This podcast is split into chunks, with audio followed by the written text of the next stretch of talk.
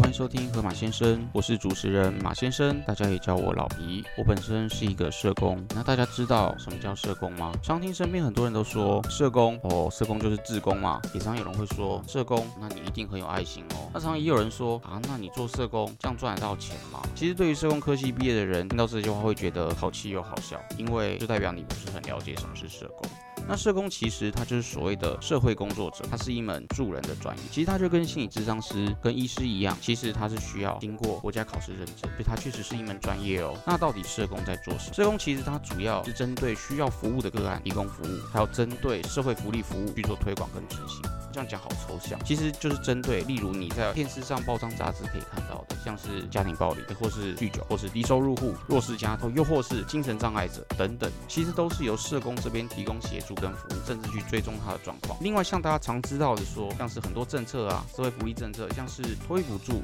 呃失业补助，或是相关津贴的发放等等，都是社工这边来协助执行的哦。那老皮为什么想要创立这个频道呢？其实就是因为在当社工的时候，经了很多事情，看到了很多的呃算是很难过的事情，但是也在也在这段经历里面看到了很多让我觉得很有感触、